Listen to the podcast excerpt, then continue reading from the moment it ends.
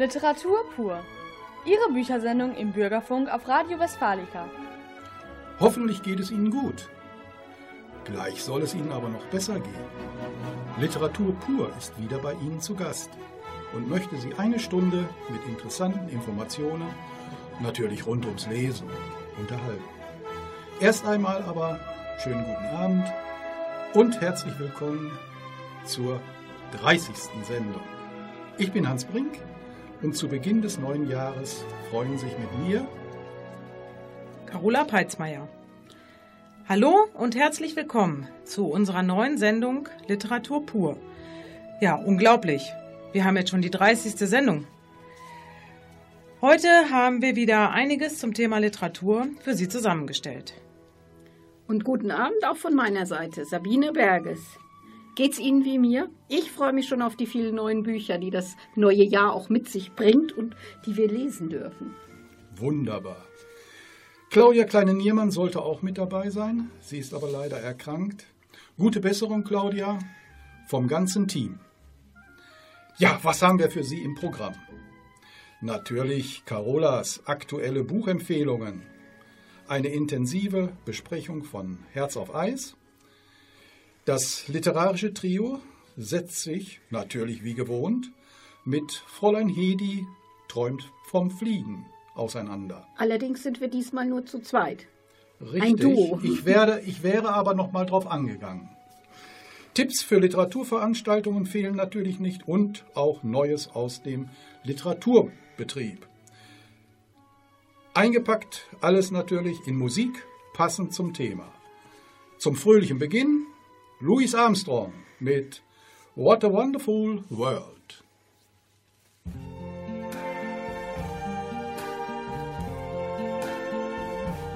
I see trees of green, red roses too. I see them bloom for me and you. And I think to myself, what a wonderful world.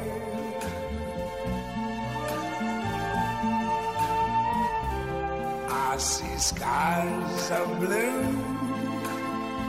and clouds of white, the bright blessed day, the dark sacred night. And I think to myself, what a wonderful world.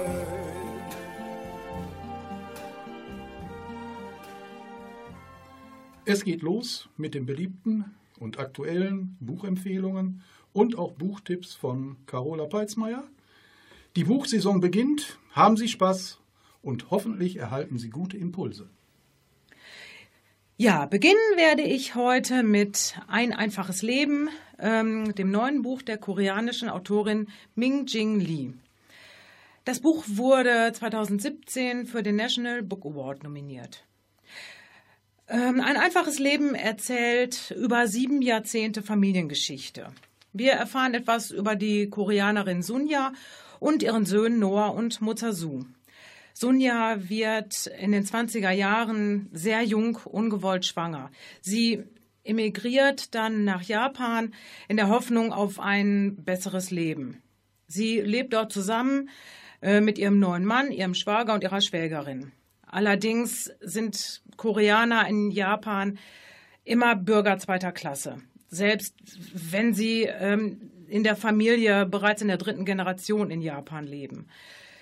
Wir begleiten Sunja, ihre Söhne, ihre Familie, letztendlich auch den Enkel Solomon bis ins Jahr 1989 und nehmen ja hautnah an ihrem Schicksal teil. Das Buch beschreibt sehr, sehr eindringlich, was es heißt, ja, fremd im eigenen Land zu sein, keine Bürgerrechte zu besitzen. Und ja, das Buch schafft es wirklich hervorragend, uns die Mentalität dieser Menschen näher zu bringen. Hier, finde ich, lässt man sich trotz der vielen, vielen Schicksalsschläge gern in fremde Kulturen einführen. Ming Jing Lee, ein einfaches Leben. TTV Verlag, 24 Euro. Als nächstes habe ich den Roman Dark Town von Thomas Mullen. Der Roman hat in den USA bereits mehrere Preise erhalten und ja, erzählt eine wahre Begebenheit. Und zwar ähm, Ende der 40er Jahre sieht sich das Police Department in Atlanta gezwungen, die erste Einheit schwarzer Polizisten in seine Geschichte aufzustellen. In diesem äh, Viertel, was sich auch Darktown nennt, leben ausschließlich schwarze Einwohner. Dort sollen die schwarzen Cops für Recht und Ordnung sorgen. Dies gestaltet sich allerdings alles andere als einfach. Die weißen Cops begegnen ihnen mit Feindseligkeit. Selbst von der schwarzen Bevölkerung werden sie absolut nicht respektiert. Untergebracht werden sie ja in separaten Büroräumen, quasi in dunklen Kellerräumen. Als dann plötzlich eine schwarze junge Frau ermordet wird und ja einfach auf einer Müllhalde entsorgt wird, scheint sich von den weißen Korps niemand dafür zu interessieren. Sie haben allerdings schon so ihre Gründe, den Fall zu vertuschen. Die schwarzen Korps fangen natürlich an zu ermitteln, haben aber keinerlei Berechtigung und werden, ihnen wird, werden ständig Steine in den Weg gelegt. Ja, es macht einfach wütend, um diese, über diese Zustände zu lesen, unter denen die schwarzen Korps arbeiten mussten und ja, täglich unfassbare Demütigungen ertragen mussten. Darktown ist eher ein ja, klassischer Polizeiroman. Er liest sich deswegen manchmal etwas angestaubt. Allerdings im, im besten Sinne, denn es passt so ein bisschen zum 40er-Jahres-Setting. Für mich ein beeindruckendes Gesellschaftsporträt über Hass und Rassismus. Thomas Mullen, Darktown. Dumont Verlag, 24 Euro. Das gefällt mir. Ja, das Der ist auch wirklich ist spannend. Gut. Ich kann dir das nur empfehlen, Hans. Ja. Gibt es den auch schon als Hörbuch? Ähm, das gibt es auch schon als Hörbuch, ja. Ich meine, es wird von David Nathan gelesen, ähm, der auch zum Beispiel die ganzen Stephen King-Bücher ja, äh, vorgelesen ja. hat. Kann ich nur empfehlen. Prima. Und den kann man so schön auf dem Sofa lesen. Ne? Definitiv. so, der neue Roman ähm, von Dörte Binkert, Vergiss kein einziges Wort, spielt in der oberschlesischen Grenzstadt Gleiwitz. Wir begleiten hier die Familie Strebel, ähm, Karl, Martha und ihre sechs Kinder quasi durch das komplette 20. Jahrhundert die Kinder von Martha und äh, Karl sind sehr, sehr unterschiedlich. Es gibt immer wieder Streitereien, Differenzen. Zum Beispiel möchte der Sohn Konrad eine Polin heiraten, welches dem ältesten Sohn Heinrich, der gerade in die NSDAP eingetreten ist, selbstverständlich nicht so gut gefällt. Die jüngste Tochter Luise, ein sehr quirliges, äh, lebendiges Mädchen, verliebt sich auf einer Familienfeier und kehrt schwanger nach Hause. Sie muss das Kind dann ja quasi allein großziehen. Das ist ja wie im wahren Leben. Ist so, ja, kann man so sagen. Die Figuren wachsen einem auch in dem ja fast 700 Seiten Schmöker wirklich sehr ans Herz. Man leidet man fühlt und man hofft mit ihnen.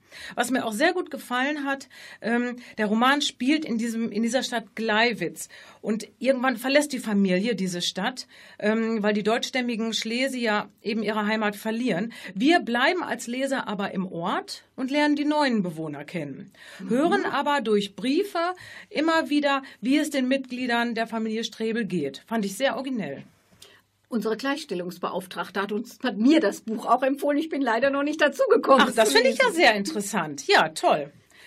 Also ich finde, ähm, Dörte Binkert schafft es wirklich bravourös, die Vergangenheit lebendig werden zu lassen. Ein ganz, ein wirklich starkes Stück zeitgeschichtlicher Literatur. Dörte Binkert vergisst kein einziges Wort. DTV Verlag, 22 Euro. Ja, als letztes hätte ich noch ähm, den neuen Roman von Mac Wolitzer, Das weibliche Prinzip. Mac Wolitzer wurde bekannt mit dem Buch Die Ehefrau, welches ähm, im Jahr 2017 auch verfilmt wurde, und zwar mit Glenn Close in der Hauptrolle. In dem Buch lernen wir die schüchterne College-Studentin Greer kennen. Greer wird auf einer äh, Party im College von einem Mitstudenten angegriffen und Daraufhin beginnt sie sich immer mehr ja, mit Frauen, Frauenrechten und Gleichbehandlung auseinanderzusetzen.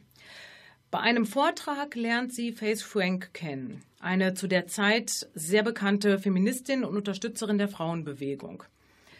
Faith Frank ist eigentlich alles, was die schüchterne Greer ja gerne wäre. Sie ist unerschrocken, schlagfertig und unheimlich kämpferisch.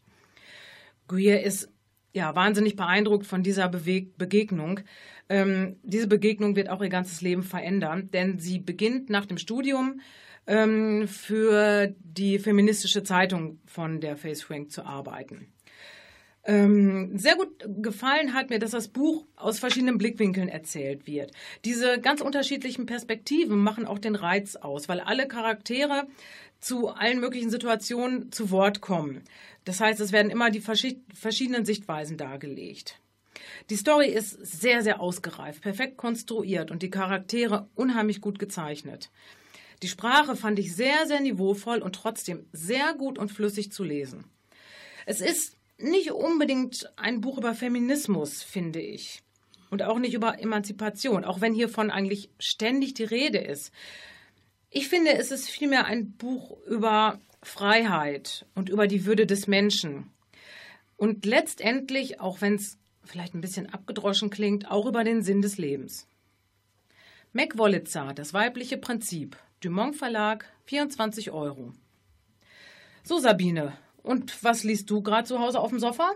Tja, ich lese gerade Die Unsterblichen von Chloe Benjamin. Also stellt euch mal einfach vor, ihr erfahrt als Kind euren genauen Todestag. Wie reagiert ihr drauf? Das ist die Situation, die vier Kinder in New York 1969 haben, als ihnen eine Wahrsagerin jedem Kind einzeln sagt, wann es stirbt. Das Ganze hat natürlich dann Einfluss auf ihr Leben und vieles denkt man ist so, dass es, es sich erst so entwickelt, weil sie das wissen. Dass sie also dadurch sich verändern, den Lebensweg anders machen, als sie eigentlich gedacht haben. Und das wird ihnen auch zum Verhängnis. Aha, das klingt wirklich toll, aber es klingt auch ein bisschen gruselig, finde ich. Ja, das kann man sagen. Aber es ist also unheimlich spannend, man kann es nicht aus der Hand legen. Ah, also eine Empfehlung ja. Äh, von Sabine. Und Hans, wie sieht es bei dir aus? Ja, ist ganz was Besonderes. Und zwar, wir kennen Jean Renoir nur als Filmregisseur, als großen Filmregisseur. Er hat ein Buch geschrieben über seinen Vater. Mein Vater Auguste Renoir. Voller Geschichten, lebendig, ich, es macht mir richtig Spaß, darin zu lesen. Wirklich, also kann ich nur empfehlen. Vielleicht werde ich auch mal mehr darüber berichten. Ja, toll. wir uns drauf. Das waren ja wirklich einige tolle Empfehlungen. Ich hoffe, für Sie zu Hause war auch was dabei. Musikalisch haben wir jetzt erstmal für Sie Ghost und den Titel Square Hammer.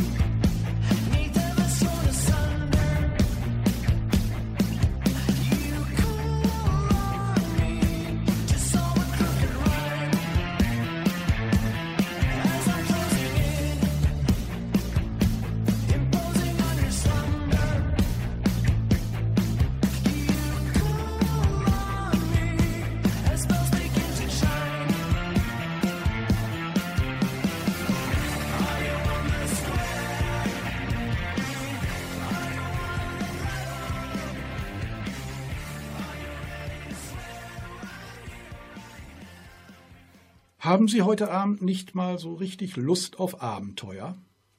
Unbekannte Gegenden, keine alltäglichen Situationen, knisternde Spannung, das ist doch mal was. Ja, dann sind Sie genau richtig, und zwar in diesem Moment. Und aus diesem Grund habe ich Ihnen auch das Buch von Isabelle Autissier, Herz auf Eis, mitgebracht. Isabelle Autissier.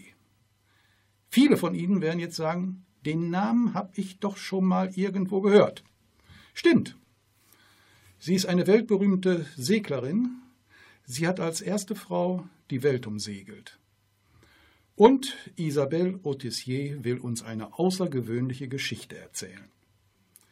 Ein junges Ehepaar aus Paris, Leonie und Ludovic, beide gebildet, kinderlos, finanziell unabhängig, wollen aus ihrem täglichen beruflichen und aus der privaten Routine ausbrechen. Sie genehmigen sich ein Sabbatjahr und wollen dann auch um die Welt segeln. Das ist ihr Plan. Sie finden ein passendes Segelboot, statten es aus und los geht's. Der Segeltörn lässt sich auch gut an. Sie haben wieder Spaß am Leben und Freude miteinander. Die Fahrt geht über die Antillen, das ist da unten runter Richtung Südafrika. Auf der Höhe Kapstadt kommen sie an einer felsigen und teilweise mit Eis bedeckten, möglicherweise unbewohnten Insel vorbei. Sie werden neugierig, machen Halt und wollen jetzt die Insel erkunden. Wandern, ein bisschen die Felsen bestaunen und mal das Eis sehen. Ja, gut. Sie vergessen aber die Zeit. Ein Sturm zieht auf, der Strand wird zu spät erreicht. Das Segelboot ist weg. Im Sturm wahrscheinlich gekentert. Jetzt beginnt für mich persönlich die eigentliche Handlung. Beide sind praktisch nackt auf dem Eiland gestrandet. Sie haben nichts. Für sie ist es die Stunde Null ihres zukünftigen Lebens. Alle Sorgen, die man quasi so hat, kommen jetzt auf sie zu. Wo wollen sie schlafen? Eine Unterkunft muss her. Sie finden eine verlassene Walfingerstation. Ja, gut. Die Sorge um das Essen ist natürlich ein Tagesprogramm. Aber auf der Insel befinden sich riesengroße Pinguinkolonien. Na denn, der Winter steht vor der Tür. Es wird täglich kälter, so wie bei uns hier im Augenblick. Beide frieren schrecklich. Vor allem und das ist mit das große Problem, was beginnt. Die beiden müssen miteinander auskommen. Ein sich immer steigendes Problem. Unheimlich spannend, eindringlich und sehr, sehr anschaulich beschreibt Isabelle Autissier, wie Louise und Lodovic die Ausweglosigkeit ihrer Lage mit großer Bestürzung erkennen und aus der Not geboren versuchen, ihr Leben zu organisieren. Das Verhältnis der beiden verändert sich. Sie werden robust, um nicht zu sagen rabiat. Sie merken, sie sind auf Gedeih und Verderb aufeinander angewiesen. Wie diese Situation so aussieht, Dazu eine kleine Leseprobe. Es liest Sabine Berges. Der Rechnung in ihrem Heft zufolge muss es Ende April sein. Hell wird es inzwischen erst am mittleren Vormittag. Die regelmäßigen Aktivitäten finden nicht mehr statt. Ebenso wenig die Morgengymnastik. Auch der tägliche Arbeitsplan ist außer Kraft gesetzt. Seit die Tiere verschwunden sind, das Schiff zerschmettert ist, fühlen sie sich wie im Leerlauf. Während der letzten zwei Wochen ist vereinzelt wieder Schnee gefallen. Sie mussten ihn wegfegen, um zum Bach zu gelangen, der oft von einer dünnen Eisschicht bedeckt ist. Der Tag lastet auf ihnen. Sie möchten schlafen, schlafen, um zu vergessen, schlafen, um beim Aufwachen auf wundersame Weise von diesem Albtraum erlöst zu sein, der schon allzu lange währt. Ja, die Lage wird unerträglich. Eine Entscheidung muss getroffen werden. Und sie wird getroffen. Mehr möchte und mehr will ich auch nicht verraten, nur noch so viel. Die geschilderte Handlung spricht uns alle an. Nach dem Lesen des Buches, finde ich, müssen wir uns fragen, was hätten wir in der Situation getan? Wie hätten wir uns entschieden? Wie geht Überleben? Wie weit gehen Menschen in Extremfällen. Eigentlich nichts für schwache Nerven, trotzdem lesenswert. Isabelle Autissier, Herz auf Eis, Mare Verlag. Dazu passende Musik zum Thema von der Band Julie, das Lied Insel.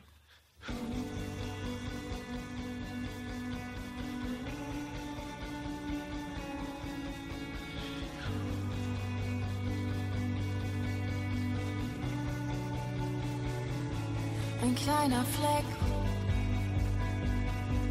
im großen Meer, ein kleiner Punkt, so weit entfernt. Niemand, der mich sucht und niemand, der mich hört. Niemand, der mich kennt und niemand, der mich stört. Mein Herz ist eine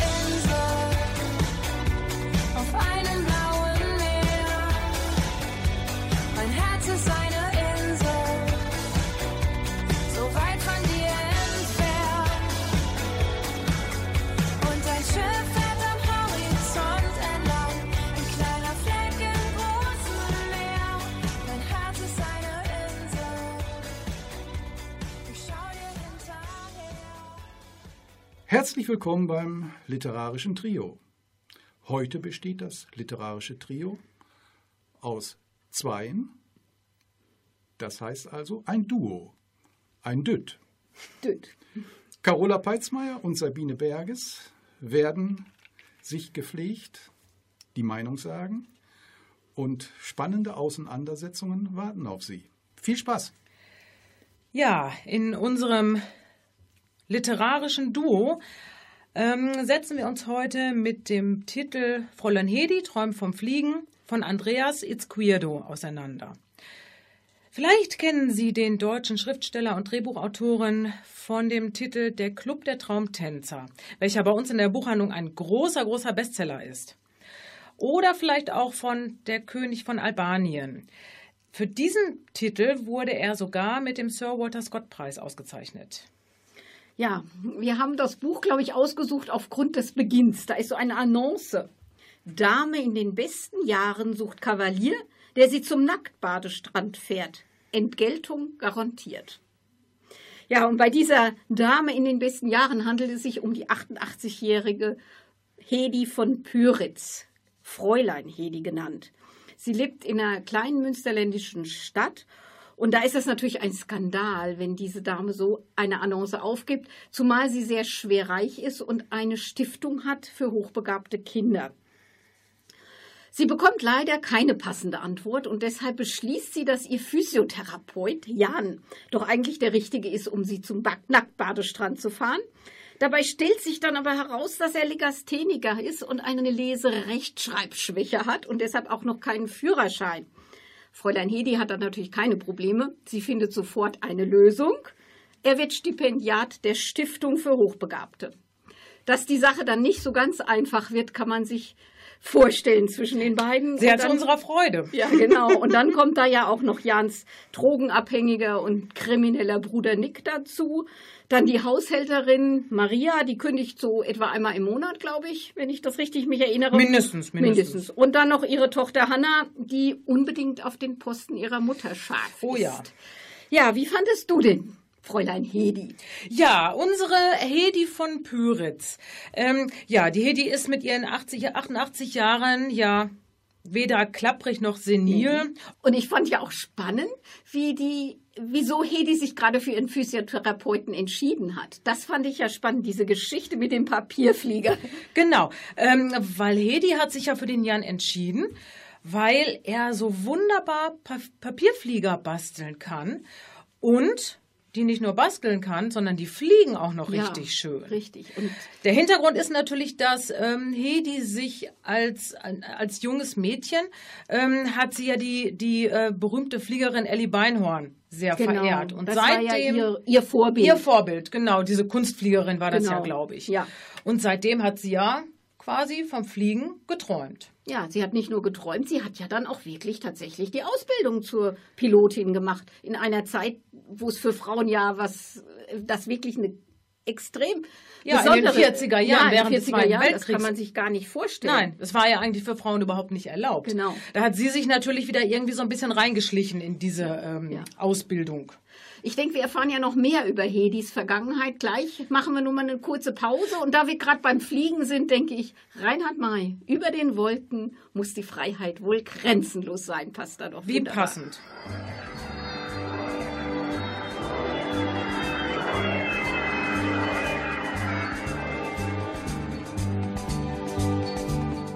Wind Nordost Startbahn 03. Bis hier höre ich die Motoren, wie ein Pfeil zieht sie vorbei. Und es dröhnt in meinen Ohren. Und der nasse Asphalt bebt, wie ein Schleierstaub der Regen, bis sie abhebt und sie schwebt der Sonne entgegen. Über den Wolken muss die Freiheit wohl grenzenlos sein. Ja, jetzt geht es weiter ähm, in die zweite Hälfte ähm, von Fräulein Hedi, Träumt vom Fliegen von Andreas Izquierdo. So, wir haben ja vorhin schon über ähm, Hedi von Pyritz gesprochen und ja, ihren Traum vom Fliegen. Ähm, Hedi beginnt ja ähm, so nach und nach Jan ihre Lebensgeschichte anzuvertrauen. Ja, er soll ja sogar, wenn man sich das vorstellt, als Legastheniker soll er ihre Lebensgeschichte als Roman schreiben. Das Genau. ich ja auch schon, diese Idee ist ja Ja, ich glaube, das soll so ein bisschen als, als Ja. Übung ähm, Ja. sein, so habe ich das verstanden. Ähm, ja, was erfahren wir denn in diesen, ja, in diesen Rückblenden? Was, was, was für Personen spielten da eine Rolle? Beziehungsweise, ähm, welche Personen haben sie geprägt und zu der Person gemacht, äh, die sie jetzt ist?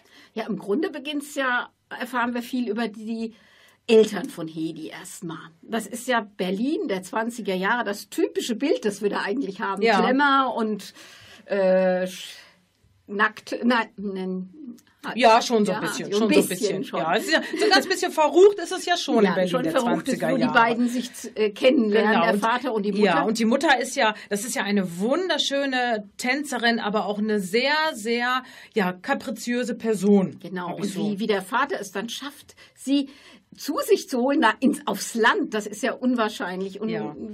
diese Idee mit diesen roten Rosen und die er dann in blaue Rosen umfärbt, also das fand ich ganz toll, um sie zu beeindrucken.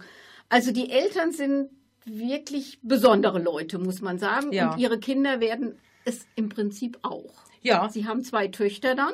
mhm, genau. Und die wachsen ja dann eben in der Zeit des Nationalsozialismus auf. Und da wird, finde ich, kommt auch dann so ein anderer Ton in das Buch rein. Ganz genau. Also Das ist mir auch ganz extrem aufgefallen, dass der Ton sich sehr, sehr verändert hat. Auf einmal halten ja blank geputzte Stiefel und zackige Parolen Einzug. Genau, der Nationalsozialismus Ganz genau. hat extreme Auswirkungen, auch gerade in dem kleinen Ort, wo sie wohnen, da in der Nähe von Berlin. Genau. Und äh, was ich auch toll fand, Hedi lässt sich ja, obwohl sie ja mit dem Sohn von einem ja überzeugten Nationalsozialisten befreundet ist, ähm, Ja, sie lässt noch ein bisschen mehr. Ja, also schon, schon eine kleine Liebelei, Ja. das stimmt. Ähm, sie lässt sich ja trotzdem nicht von der braunen Welle mitreißen. Und das ähm, finde ich, ähm, da ist sie schon so genauso, wie wir sie vorhin beschrieben haben. Also Genau. hat so ganz ihren eigenen Kopf und lässt sich auch ähm, von nichts abbringen. Ja, selbst äh, das tragischste Schicksal, das sie ja dann erleidet, trotzdem schafft sie es da noch rauszukommen. Ja. Das fand ich Ja, schon Fand ich auch sehr beeindruckend, wie sie denn- das macht. Ja, genau. Das ist also, das Buch geht da richtig unter die Haut, finde Ja, ich, an diesen ja. Stellen. ja. Ja, der Titel des Buches heißt ja Hedi träumt vom Fliegen. Wie hast du das gesehen mit dem Fliegen? Wie kam sie auf, kam er auf diesen Titel mit dem, Ja, ich meine, damit ist natürlich ähm, ihre, ihr- ihre Begegnung mit der Kunstfliegerin Ellie Beinhorn gemeint, dass sie eben ja seitdem vom Fliegen träumt. Allerdings darf sie ja diese Ausbildung als ähm, Pilotin absolvieren, was ja eigentlich, wie wir schon sagten, nicht möglich war für eine Frau in der Zeit. Ähm, also ist ihr Traum ja eigentlich Realität geworden, oder? Ja, genau. Aber vielleicht ist dieses Träumen auch dieses einfach raus aus der Realität, bisschen raus in die Freiheit. Und das hat sie ja wirklich ausgelebt, ihre Freiheit Ja, auch. das stimmt. Für, das ist für sie ja auch die einzige Möglichkeit, glaube ich, ihre Verluste zu, zu tragen, zu Ja. ertragen. Ja, dieses, ja, Dieses das- Fliegen holt sie ja raus aus ihrem Tief auch wieder, nach, auch nach dem Ende des Zweiten Weltkriegs. Genau. Wir kommen ja dann auch noch mal in die Nachkriegszeit rein. Ja, und ich habe das auch ein bisschen so ähm, interpretiert, den Begriff Fliegen vielleicht auch als eine Form von, von, von Loslassen, Mhm. eine, als eine Form von Freiheit einfach interpretiert. Oder Überwindung von Grenzen, das könnte man sogar auf Nicks Bruder ja dann Genau, beziehen. ja, das stimmt. Äh, auf äh, Jans Bruder, meine Ja. ich. Den Nick.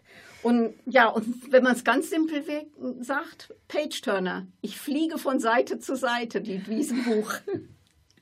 Jetzt haben wir aber wirklich alle Interpretationsmöglichkeiten durch, glaube ich. Ja, bis auf Florence Nightingale, die hat ein ganz tolles Zitat. Wenn man mit Flügeln geboren wird, sollte man alles dazu tun, sie zum Fliegen zu benutzen. Herrlich. Dazu habe ich gar nichts mehr zu sagen. Ähm, dann würde ich ähm, gerne ähm, zum Fazit kommen. Ähm, was sagst du ganz allgemein zum Buch? Wie hat es dir gefallen? Also das war ein unheimlich spannendes, tolles Buch, weil es auch so diese viele Sprach, die sprachliche Vielfalt hat.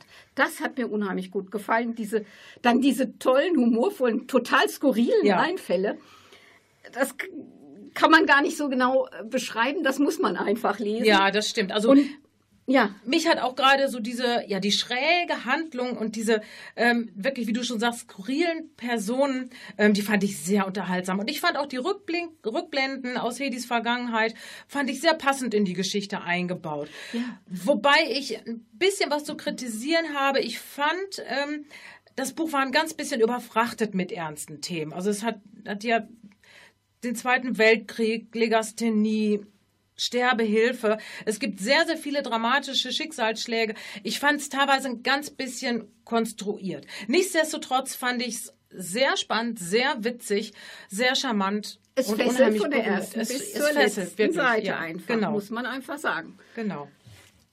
Tolle Empfehlung, denke Ja, ich. von mir auch, auf jeden Fall. So, dann sind wir beim Schluss angelangt und jetzt hören wir noch ähm, ja, das Lieblingslied von Hedis Eltern aus den 20er Jahren. Marian Harris, I Ain't Got Nobody.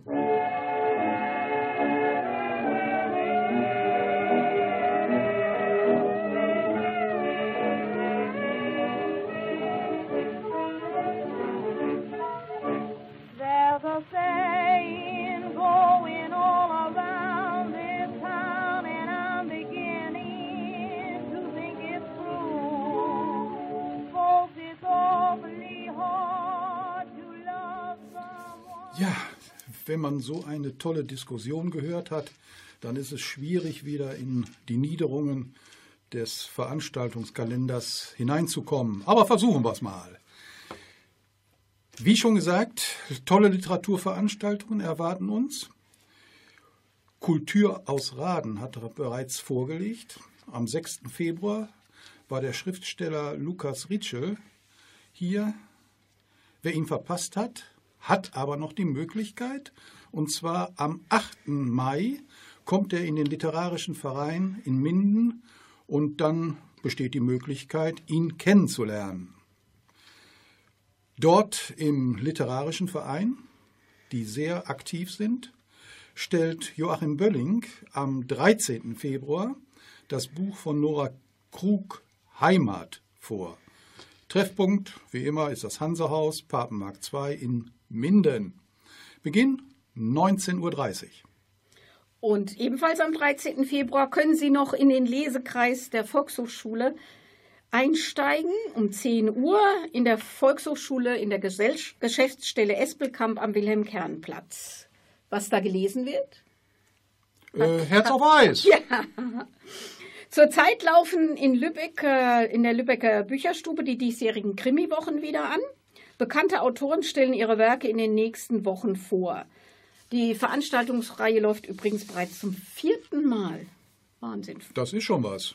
Am 14. Februar ist dann Sandra Lübkens zusammen mit Jürgen Kehrer dort. Ihr neuester Krimi heißt Was sich liebt, das killt sich.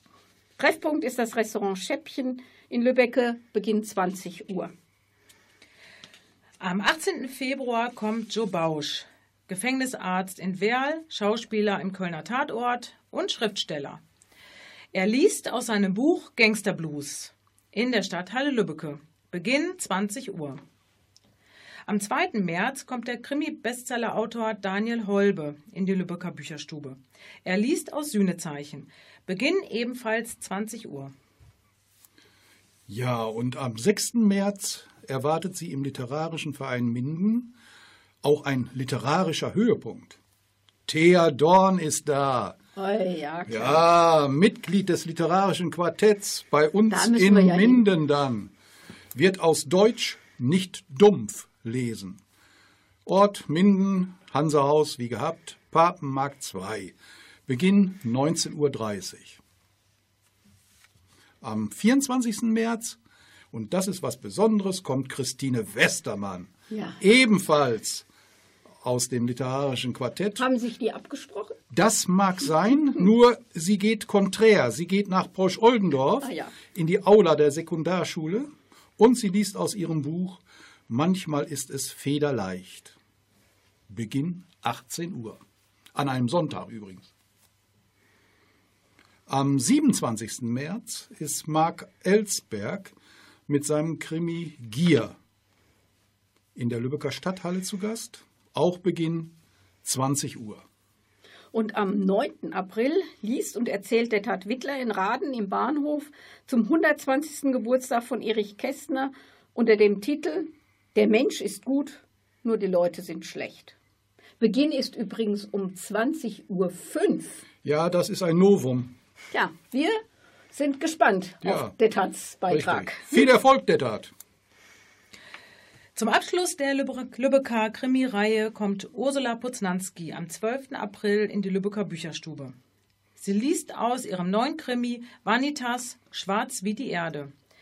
Beginn ist diesmal wieder 20 Uhr. Zu allen Veranstaltungen wünschen wir gute Unterhaltung und wertvolle Erkenntnisse. Jetzt hören wir noch den Song The Miracle von Queen.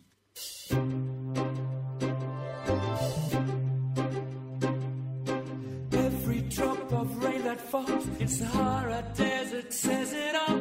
It's a miracle. All God's creations, great and small, the Golden Gate and the Taj Mahal, that's a miracle. There's two babies being born, mothers, fathers, dead and gone. It's a miracle. Seit der letzten Sendung ist im Literaturbetrieb natürlich wieder viel passiert. Fangen wir mal ganz klein an. Etwas Neues vom Literaturspiegel. Der Literaturspiegel ist die Beilage im Spiegel einmal im Monat bisher. Künftig soll es nur noch viermal im Jahr diesen Literaturspiegel geben. Ich finde das schade. Die, diese monatlichen Beilagen waren immer sehr informativ, zeitnah und auch ab und zu richtungsweisend. Thomas Gottschalk, ehemaliger Wetten das Moderator, bekommt in diesem Jahr eine eigene Literatursendung im bayerischen Fernsehen. Viermal im Jahr soll er sich mit Autorinnen und Autoren über deren Neuerscheinungen unterhalten. Für die Sendung empfohlen hat er sich durch seine gelungene Mitwirkung beim literarischen Quartett. Ich glaube, wir haben das damals Ja, schon ja, gesagt, Ja, oder? Wir sind wegweisend. Wie immer. Robert Menasse. Bekannt einmal durch seinen Bestseller Hauptstadt und auch bekannt durch äh, Nachrichten, die in den letzten Tagen gelaufen sind. Er hat in diesem Bestseller Fakten und Fiktionen vermischt. Ja, ein Politiker, man spricht von Walter Hallstein, soll eine Rede im Konzentrationslager Auschwitz gehalten haben. Dagegen erhob sich ein Sturm der Entrüstung. Die Sprecherin der Jury des Deutschen Buchpreises, Katja Gasser, nahm Menasse in Schutz dabei. Diese literarische Fiktion, meinte sie, sei weder ärgerlich noch unredlich. Das gehöre zur Literatur. Meine Meinung ist, das stimmt genau. Das kann ich nur sagen. Robert Menasse hat einen Roman geschrieben, kein Sachbuch. Punkt. Eine Information zu Norwegen, dem Gastland der Frankfurter Buchmesse 2019. In jedem Frühjahr fährt ein Literaturzug drei Tage durch Norwegen. Die Brunnprinzessin Mette-Marit ist auch dabei. Bei jedem Stopp öffnen sich die Türen für die Bevölkerung. Mette Marit ist dann in der Bibliothek des Zuges und spielt mit den Kindern und spricht mit ihnen über ihre Lieblingsbücher. Das ist wirklich eine ganz eindrucksvolle Werbung fürs Buch, natürlich aber auch fürs Königshaus, denke ich. Selbstverständlich. Win-win. Der Starautor Michel Houellebecq bekommt für seinen neuen Roman Serotonin von allen Seiten, nicht nur in Frankreich, großen Beifall. Allerdings auch verbunden mit sehr, sehr viel Gegenwind. Argumente der Gegenseite sind unter anderem, ja, Houellebecq wäre ein Berufsprovokateur, der in die Jahre gekommen sei. Mit, provokant, mit seiner provokanten Kulturkritik würde er, wenn überhaupt, dann nur mäßig unterhalten. Außerdem äußere er immer wieder antiliberale und nationalistische Gedanken zum Thema Europäische Union. Takis Würger, ein Name, ein Begriff, hat ganz frisch einen neuen Roman veröffentlicht, Stella. Sicher werden Sie davon gehört haben. Er verarbeitet hier die Geschichte der Jüdin Stella Goldschlag, die während des Zweiten Weltkriegs in Berlin mit den Nazis zusammengearbeitet hat und untergetauchte Juden verraten. Von der Literaturkritik wird jetzt Takis Bürger vorgeworfen, er hätte Kitsch geschrieben und wäre leichtfertig mit dem Thema umgegangen. Ist natürlich zurzeit eine etwas sehr, sehr heikle Frage. Die FAZ nannte den Roman sogar Schund, der nicht einmal als Parodie durchginge. Der Autor versteht natürlich die Welt nicht, bekommt Zuspruch von vielen Buchhändlern übrigens. Über dieses Buch ist auch hier noch nicht das letzte Wort geschrieben. Mehr als 130 Leseforscher aus ganz Europa haben die sogenannte Stavanger-Erklärung unterzeichnet. Bildschirme und bedrucktes Papier sind als Lesemedien nicht gleichwertig. Die Forschung hat gezeigt, dass Papier der beste Träger für das Lesen längerer, informativer Texte ist. Und deshalb empfehlen die Leseforscher unter anderem, dass Schüler und Studenten weiter motiviert werden sollten, gedruckte Bücher zu lesen. Ja, und ich glaube, das sollte man auch noch mal richtig sagen. Sowas in der Richtung muss unterstützt werden. Genau. Ja, und schon wieder ist eine Stunde spannende Literaturunterhaltung vorbei. Wir würden uns sehr über ein Feedback von Ihnen freuen. Die Mailadressen und die aktuelle Bücherliste finden Sie auf unserer Facebook-Seite Literatur pur auf Radio Westfalica. Ganz herzlichen Dank für Ihre Gastfreundschaft. Wir sind immer sehr, sehr gern hier zu Gast. Wir hoffen, das Programm hat Ihnen gefallen und Sie sind bei unserer nächsten Sendung, das ist am 13. April, wieder um 20 Uhr und Sie sind hoffentlich mit dabei. Herzliche Grüße übrigens nach Toronto, nach Zürich, nach Genf und auch nach Barcelona. Herzlichen Dank an Reinhard Schumacher für die Regie und Technik. Es verabschieden sich bei Ihnen und wünschen noch einen wunderschönen, auch literarischen Abend Sabine Berges. Carola Peitzmeier. und Hans Brink. Musikalisch verabschieden wir uns mit Diana Krall und einem wunderbaren Song A Case of You.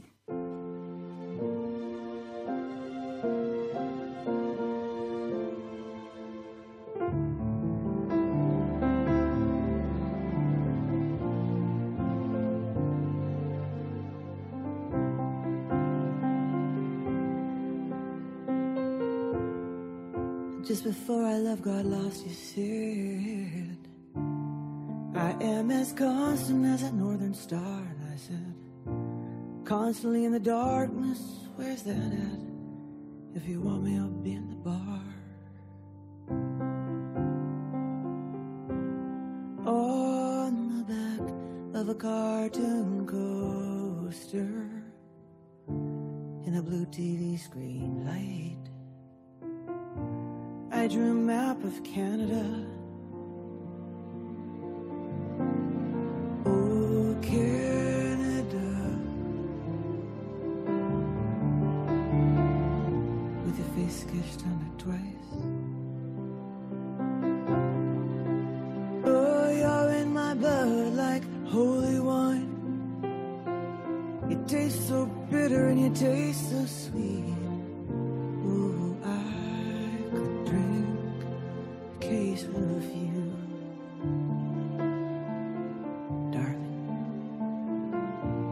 Still be on my feet, I'd still be on my feet.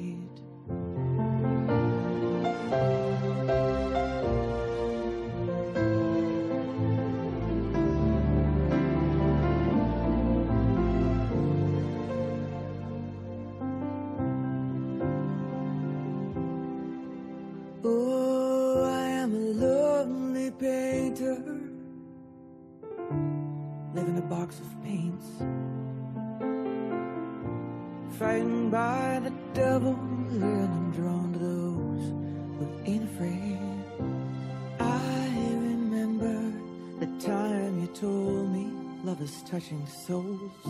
Surely you touch mine.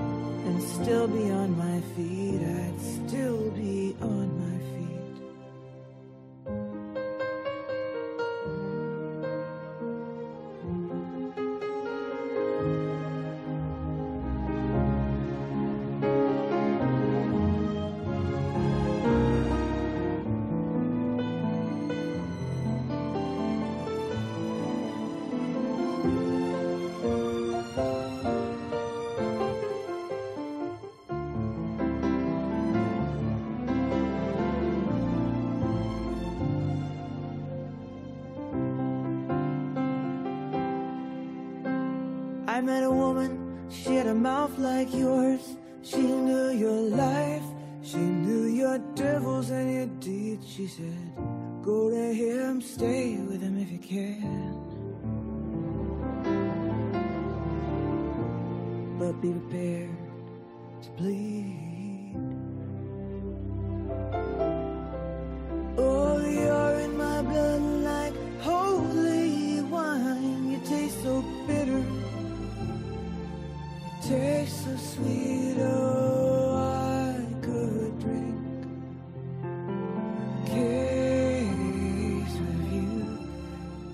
A case of you, darling, and still be on my feet.